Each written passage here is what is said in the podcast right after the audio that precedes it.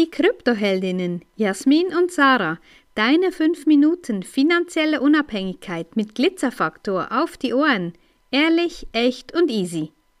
Ein Podcast mit Hintergrund und Nebengeräuschen, ja. Ähm, vielleicht hörst du die Zikaden und der Wind hier in Südfrankreich und genau deshalb feiern wir unsere Unabhängigkeit unseres Online-Businesses und auch unseren Podcast, der einfach ehrlich, echt und easy ist, ohne, ohne Zuschnitt, ohne ins Studio zu gehen, ohne was auch immer.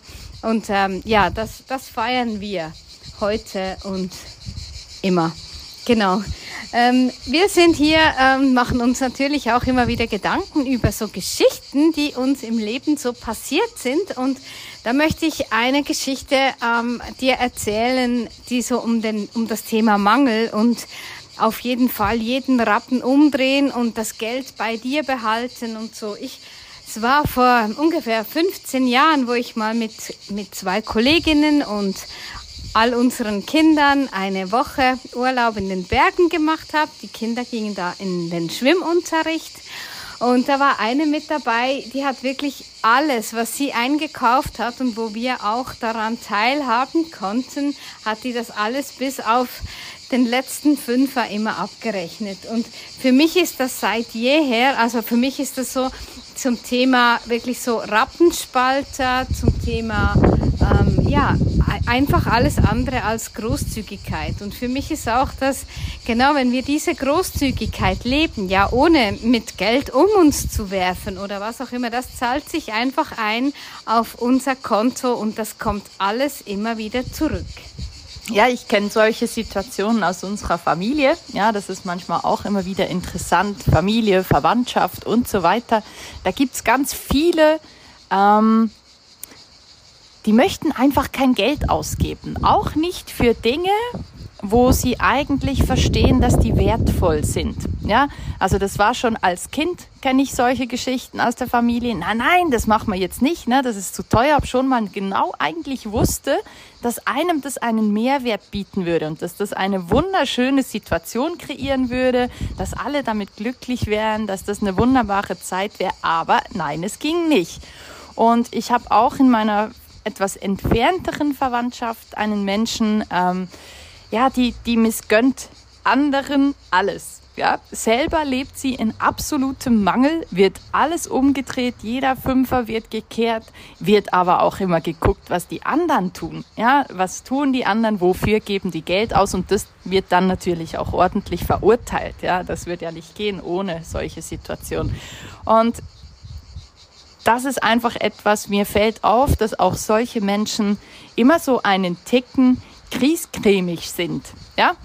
So eine Grundstimmung von Unzufriedenheit, die immer irgendwie mitschwingt und auch so ein bisschen Missgunst anderen gegenüber. Ja, und meistens sind es die Menschen, die ja auch nicht einfach kein Geld auf dem Konto haben, so ist es ja auch nicht, aber einfach komplett irgendwie das Mangelgefühl von früher aus anderer Generation, was weiß ich, auch einfach nicht anders gelernt haben und damit nie wirklich einen Umgang gefunden haben. Und mir persönlich tut es eigentlich extrem leid für die, weil ich denke, dass sie in mehr Fülle auch viel glücklicher wären. Ja, alleine den Gedanken zu haben, das heißt ja noch gar nicht, dass man das Geld ausgeben muss, aber einfach mal ein bisschen großzügiger zu sein, auch mit sich selber. Und ich denke, das ähm, würde zur, zur Grundstimmung auch da wieder sehr, sehr viel beitragen und wird diesen Menschen so ein bisschen einen Schub verpassen in ihrem Leben, auch um ein bisschen glücklicher zu sein wahrscheinlich. Ja, und, äh, und genau, wir hatten doch diesen, diesen Poesiealbumspruch, ja, eben das Glück, das wir geben, kehrt in doppelter Form zu uns zurück. Und auch da, ja, wenn du jemandem einen Gefallen machen kannst, auch heute Morgen auf dem Markt, ja, ich habe der Dame da eigentlich zu viel Trinkgeld gegeben, aber sie hat sich so nett verhalten, hat uns noch einen Zusatzgefallen gemacht und ja, für mich war das klar, ja, das ist okay so, das passt so. Und ähm, ja, jetzt kannst du dir vielleicht mal überlegen, ähm, zu welcher Fraktion gehörst du jetzt? Und zu welcher Fraktion möchtest du in Zukunft gehören? Und wir haben da von einer lieben Freundin aus Deutschland einen Begriff zugespielt bekommen, den wir nicht gekannt haben und der heißt der Igel in der Tasche. Und jetzt kannst du dir überlegen, zu welcher Fraktion möchtest du ab heute gehören? Zu den Großzügigen oder zu denen, die den Igel in der Tasche haben? Wenn dir diese Folge gefallen hat, dann lass uns gerne ein Like da und empfehle uns weiter. Danke fürs Zuhören und stay Bitcoin.